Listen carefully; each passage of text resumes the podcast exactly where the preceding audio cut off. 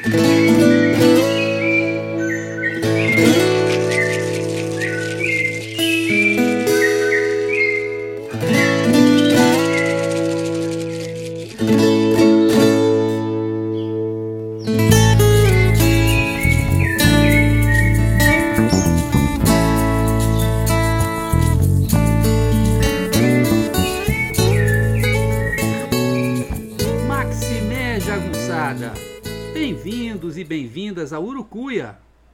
podcast feito para te ajudar a ler Grande Sertão Veredas e outras obras do nosso amado João Guimarães Rosa.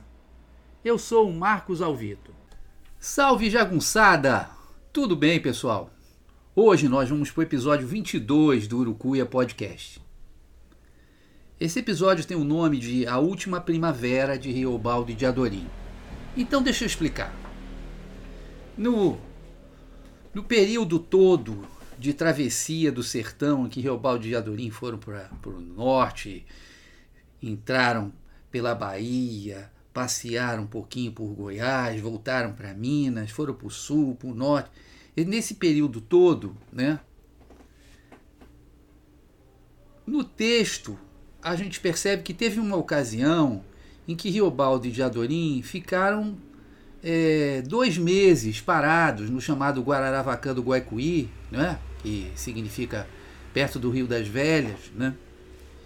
E esses dois meses foram uma espécie de lua de mel sem mel, em que ali o Riobaldo descobriu que amava mesmo de Adorim, inclusive depois ele se desespera. Enfim, vai ter um episódio sobre o Guararavacã do Guaicuí. Né? O Guararavacã do Guaicuí ele ocorre depois do julgamento do Zé Bebelo.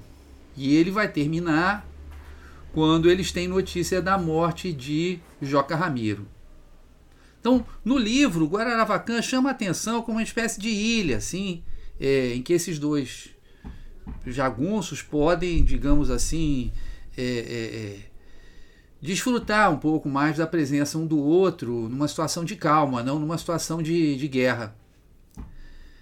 Mas, na verdade, tem uma outra primavera que no texto não está tão clara. E é só sobre essa outra primavera que cronologicamente ela ocorre muito depois. Ela ocorre depois da morte de, de, de Joca Ramiro, né? Ela ocorre é, quando eles já formaram um, um, um, um, novo bando sob a chefia do mítico Medeiro Vaz para combater o Hermógenes e o Ricardão. E há um momento, então, em que há uma, uma nova primavera, um novo, um, um pequeno momento ali de, de, é, é, de alguns dias em que eles podem ficar juntos e desfrutar um da companhia do outro. Isso não é tão perceptível no texto, por isso eu resolvi fazer um, um episódio do podcast, tá? Isso, tendo explicado isso, só que acontece que esse episódio, embora esse, esse momento, essa última primavera, embora ela aconteça depois, no texto ela aparece antes, né? Que tem o chamado pântano narrativo, que é, são algumas passagens, alguns episódios que estão fora do lugar. Mas vamos para o episódio de hoje que vocês vão entender. Como todos sabem, o relato de Riobaldo de início é construído ao sabor das associações livres. Vamos botar livres aí entre aspas, né? Porque a gente sabe que existe o inconsciente associações livres da sua memória. Sendo assim, sobretudo nas primeiras 100 páginas, grosso modo, né, em cada edição vai variar, uns são 80, 90, 100, temos uma barafunda de episódios contados fora da ordem cronológica dos acontecimentos. É aquilo que chamo de pântano narrativo. O próprio Reobaldo admite esta confusão inicial. Ele diz: Ai, arre, mas que esta minha boca não tem ordem nenhuma. Estou cantando fora, coisas divagadas. E mais adiante, reforça. Eu me lembro das coisas antes delas acontecerem. Está adiantando alguns acontecimentos. Né? Ou seja, a chave é que ele não está preocupado em contar, e sim em lembrar. E é óbvio que ele irá lembrar do mais importante primeiro, daquilo que mais o marcou, daquilo que ainda hoje povoa seus pensamentos. Como ele mesmo explica ao doutor, antes conto as coisas que formaram passado para mim com mais pertença. E ele sabe que isso não é uma tarefa fácil. Ele diz: Ah, mas falo falso. O senhor sente, desmente, eu desminto. Contar é muito, muito dificultoso. Não pelos anos que, já, que se já passaram, mas pela astúcia que tem certas coisas passadas de fazer balancer, de se remexerem nos lugares. O que eu falei foi exato? Foi. Mas teria sido? Agora acho que nem não. São tantas horas de pessoas, tantas coisas em tantos tempos, tudo miúdo recruzado. Mas ao mesmo tempo, ele admite que de alguma forma ele é senhor da sua narrativa. Ele diz: os fatos passados obedecem a gente. Os invir também. E o que ele pretende é contar ao doutor, e antes de tudo a si mesmo, a história do seu amor por Diadorim. É por isso que, depois das digressões iniciais da sua metafísica jagunça, que eu abordei aqui nos dois episódios anteriores, o 20 e o 21, a história dá um salto para a primeira aparição de Diadorim. É um salto e tanto. Por sobre a infância de Riobaldo e o episódio com o menino no Rio de Janeiro, sua adolescência na casa do pai padrinho Celorico Mendes, seu tempo como professor secretário de Zé Bebelo, sua entrada no bando de Joca Ramiro, o julgamento de Zé Bebelo, o assassinato de Joca Ramiro e, por fim, a formação de um bando para vingar o pai de Diadorim sob a liderança do mítico Medeiro Vaz. A história começa a ser contada desse ponto, quer dizer, pulando todos esses acontecimentos anteriores. Em meio a uma batalha contra os homens do coronel Adalvino e do tenente Reis Leme, um Joé Casuso, segundo o Riobaldo, homem muito valente, se ajoelha no chão do cerrado, levanta os braços e não para de gritar, dizendo que tinha visto a Virgem no resplendor do céu, cercada de anjos. Os soldados do tenente e os cabras do coronel respeitam o milagre, e com efeito, depois o Joé Casuso veio a se tornar um homem pacífico e até sacristão. Riobaldo, todavia, que não era marcado pela coragem, aproveita a trégua momentânea monta em seu cavalo e foge bem encolhido na cela, debaixo de um forte tiroteio que derruba o animal, e faz Riobaldo tombar e cair sem parar, até se depositar em um buraco, onde ele se larga de corpo e alma, preparando-se para morrer. Nessa hora, ele diz, um João Congo cantou, um pássaro preto muito parecido com um corvo ou gralha, sem dúvida simbolizando a possibilidade da morte de Riobaldo. Quando a chave está vivendo seus últimos momentos, ele pensa em Diadorim. Conforme pensei em Diadorim, só pensava era nele. Riobaldo afirma explicitamente: Eu queria morrer pensando em meu amigo Diadorim, mano a mão, que estava na Serra do Pau d'Arco, quase na divisa baiana, com nossa outra metade dos socandelários.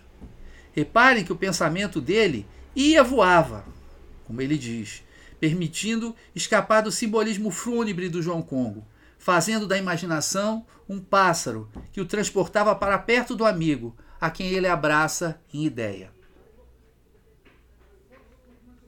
Alguns parágrafos depois, volta a falar sobre Teodorim. Lamenta-se com o doutor não poder lhe mostrar o sertão por conta do seu despoder, tolhido por azias e reumatismo. E começa a viajar no pensamento, contando ao doutor algumas das maravilhas que ele poderia lhe mostrar se estivesse jovem, com saúde. Logo de início há um trecho muito simbólico. Lhe mostrar os altos claros das almas. Rio despenha de lá numa fã, espuma próspero gruge. Cada cachoeira, só tombos. O cio da tigre preta na serra do Tatu, já ouviu o senhor gargaragem de onça? A Serra das Almas, enquanto sertão físico real, existe. Mas é lógico que a passagem aponta para o sertão metafísico e para o sertão existencial, os altos claros das almas. E o cio da onça preta, sem dúvida, é uma imagem poderosa acerca do desejo por Diadorim e do perigo que ele representa. Como ele diz mais à frente, reforçando a ideia do lado sombrio e misterioso do desejo, coração da gente, o escuro, escuros. Em seguida, Riobaldo se refere à garoa rebrilhante da dos confins, madrugada quando o céu embranquece, neblim que chamam de xererém. Ora, alguns parágrafos antes ele já havia dito: de adorinha a minha neblina. Então, Neblin e Neblina. Efetivamente, logo após este trecho sobre o Neblin, ele aponta: Quem me ensinou a apreciar essas belezas sem dono foi Diadorim. A primeira primavera de Riobaldo e de Adorim foi o episódio do Guararavacã do Guaicuí, que é cronologicamente anterior, mas aparece na narrativa muito depois. Essa primavera, que iremos descrever em seguida, será a última, embora apareça antes no texto. Jadorim é duplamente responsável por ela. Primeiramente, porque desperta a sensibilidade de Riobaldo para as belezas da natureza. Riobaldo é capaz de percebê-las graças ao olhar de Jadorim, que neste ponto equivale a um princípio feminino a civilizar a virilidade do guerreiro. Em segundo lugar, porque Riobaldo só consegue lembrar de tudo aquilo por conta do sentimento que nutre por Diadorim, por conta da falta que sente do amigo. Ele diz: Por mim só, de tantas minúcias, não era o capaz de me lembrar. Não sou de aparada pouca coisa, mas a saudade me a lembra. Que se fosse hoje, Jadorim me pôs o rastro dele para sempre em todas essas quisquilhas da natureza. A intensidade do amor de, por Jadorim é que fez com que ele guardasse tudo aquilo na memória, como ele diz ao doutor, emocionado. Por esses longes todos eu passei, com pessoa minha no meu lado, a gente se querendo bem. O senhor sabe? Já tenteou o sofrido ar que é saudade? Disse que tem saudade de ideia e saudade de coração. A recordação de Riobaldo daqueles tempos passados com o Diadorim ao seu lado é uma torrente de lembranças acerca da natureza. A lua cheia, as muitas flores, ciganinha, ninhica, escova, o bando de cigarras, um tamarindo sombroso, uma terra quase azul e um céu tão azul quanto o ovo de macuco, perdizes, antas cuja carne varia de acordo com o que comem, os córregos, os rios e até o vento quente passando entre palmas de palmeira. Tudo se transforma numa primavera quando ele se refere ao período de algumas semanas em que passaram um fazendol depois do Porto das Onças. Olha a onça aí. Novamente, remete ao desejo. O porto do desejo, a gente poderia dizer. Como lembra Riobaldo, aqueles foram meus dias. Tudo se torna muito deleitável claráguas, fontes, sombreado e sol. A beleza está por toda parte. O pendão do milho decorava os campos, bem como o capitão de prateadas pontas, viçoso no cerrado. O anis enfeitando as moitas e as florzinhas das dejaneiras com sua delicada cor de rosa. É tudo muito vivo. O capim marmelada se reproduz com facilidade, redobrando o verde mar, cor dos olhos de Diadorim filho do menor chuvisco. De qualquer plano de mato, a expressão lembra uma tela de pintor, saiu em giro todas as cores de borboletas, muito maiores e mais brilhosas do que as de outras partes, fruto desta luz enorme. E a luz vem desta paixão maior ainda, que faz tudo parecer encantado aos olhos de Riobaldo. O pleno florescimento das formas naturais não poderia fazer economia dos pássaros e da sua música. É o povi cantando altinho nas beiras nascentes do Urucuia. É o xenxem pela manhã no revoredo. O saci do brejo, a doidinha, a gangorrinha. O tempo quente, a rola vaqueira. E o bentivi e araras enrouquecidas. Nessa sinfonia animal comparece até os bovinos. Ele diz: Bom era ouvir o mon das vacas devendo seu leite. As partes do dia eram assinaladas pelos pássaros respectivos. Se, a mamã, se amanhã era do Xenxen, à tarde era o esperto Bento Vieira que trejoava um vai e vem, enquanto os assovios do Papa Banana, do Azulejo, do Garricha do Brejo, do Suiriri, do Sabiaponga e do Grunatá do Coqueiro fechavam o dia junto com a cigarra que anunciava uma chuva que não ocorria. Tudo acontece no momento em que Diadorim e Riobaldo ficavam quase o tempo todo juntos de Adorim e eu, nós dois. A gente dava passeios. Era durante essas caminhadas que Diadorim continuava a lapidar a sensibilidade de Reobaldo para as belezas do mundo natural. A paixão de Riobaldo pela natureza andava de mãos dadas com sua paixão por Diadorim. Mas é um sentimento contido, uma lua recolhida, que faz com que Riobaldo fique triste e alegre ao mesmo tempo. É por isso que no romper da madrugada, os passarinhos chamados com bilo-bilo pareciam reperguntar e fingir resposta para toda a tristeza que o pensamento da gente quer. A cena que vem a seguir é esclarecedora. Eles estavam conversando perto de um rego d'água na velha fazenda, onde o agrião dá flor. O momento era liminar, fronteiriço, nem dia nem noite, um luz-fuz, lusco-fusco, que aqui simboliza a ambiguidade da situação, da amizade muito especial que os unia. A natureza continuava pródiga. Mariposas passavam muitas por entre as nossas caras e besouros graúdos esbarravam. Riobaldo descreve o momento com muita sutileza, e aqui Rocha, Rosa capricha na musicalidade. Puxava uma brisbrisa. O ianço do vento revinha com o cheiro de alguma chuva perto. E o chim dos grilos ajuntava o campo aos quadrados. Será que essa chuva que está sempre perto, mas não acontece, é o amor de Riobaldo e Jadorim se concretizar? Pode ser. A brisa, o vento com cheiro de chuva, o bucólico som dos grilos, um clima romântico perfeito. Riobaldo completamente apaixonado, sem necessidade de palavras. Quase que a gente não abria boca, mas era um delém que me tirava para ele, o irremediável extenso da vida. E de Adorim ali, a meia mão de distância, tão bonito no relume das brasas. Mas a alegria não era completa. Riobaldo tinha uma duvidação, ranço de desgosto, e pensava naquilo em redondos e quadrados. Mas como diz ele, só que meu coração podia mais, e o corpo muito sabe, adivinha se não entende. Ademais, perto de muita água tudo é feliz. E até se ouvia o Isilvo, novamente a musicalidade, da lontra na banda do rio. Mas Jadorim, naquele momento, só queria saber da vingança contra Hermógenes e Ricardão, assassinos do seu pai, e suspirava de ódio como se fosse por amor. E se entristece Riobaldo, no momento em que estavam em tempo de descanso, em que eu mais amizade queria, Diadorim só falava e pensava em matar, matar, sangue manda sangue. Mas estavam ali juntos, calados, nas cabeceiras da noite. O aspecto sombrio agora é simbolizado pelo som dos sapos e por vozes de osga, lagartixa idosas. Mas nada era capaz de conter o desabrochar da primavera em Riobaldo naquele momento.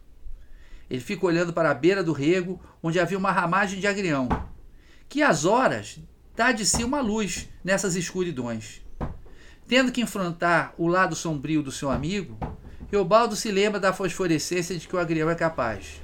Folha a folha acende de si, feito eletricidade.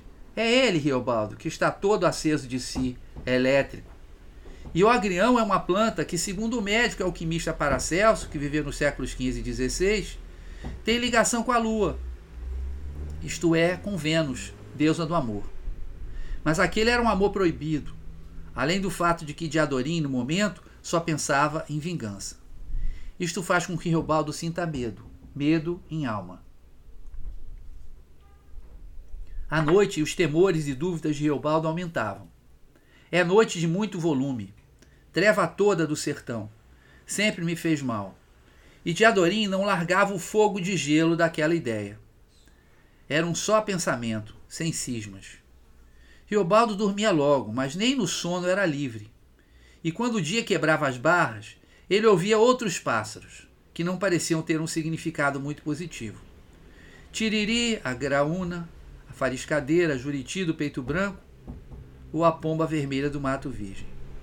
E para perturbá-lo mais ainda, um bem-te-vi não parava de cantar, atrás e adiante dele, por toda parte, como se o estivesse perseguindo e o acusando de mais horas, que ele ainda não havia procedido, ou seja, do que ele desejava fazer. Cronologicamente falando, embora apareçam nas primeiras páginas no livro, estas semanas foram o último momento em que Riobaldo e Diadorim puderam ter um tempo de calma para passear e conversar em paz puderam ter uma primavera.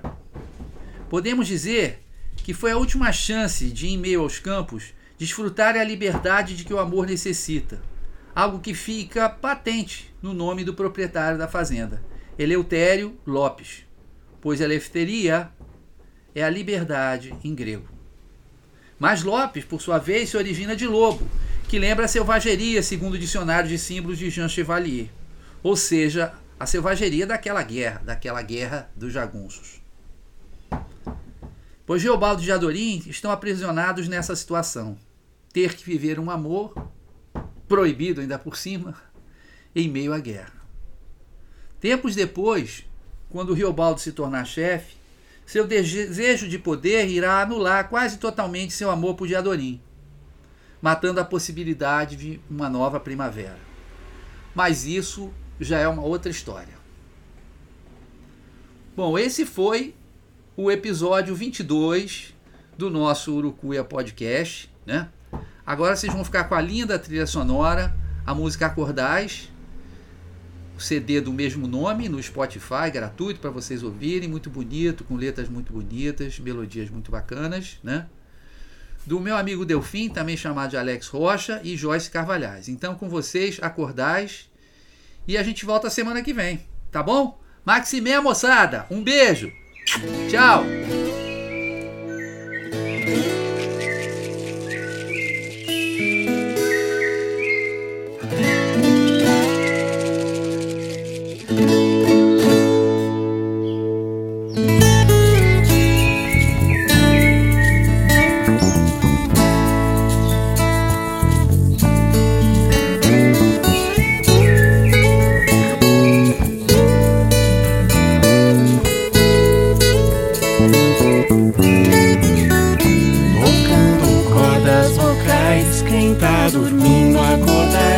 Quem tá dormindo acordais, quem tá dormindo acordais, a casa agora adentrais. Quem tá dormindo acordais, quem tá dormindo acordais, quem tá dormindo acordais.